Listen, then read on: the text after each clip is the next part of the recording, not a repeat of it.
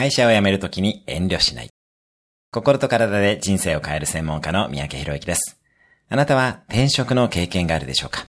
コーチングスクールのご受講生によく言うのは、立つ鳥後を濁していいです。たまに会社を辞める際に超完璧な引き継ぎを長い時間かけてやる方や、引き止められてずるずるいらっしゃる方がいます。迷惑をかけないようにしようという日本的発想は悪くはないですが、我々は契約で働いています。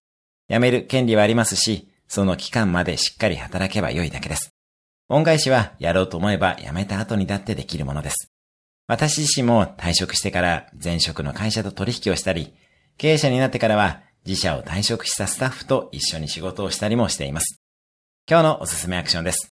もし1ヶ月後に今の仕事を辞めるとすると何が必要かを想像してみる。今日も素敵な一日を。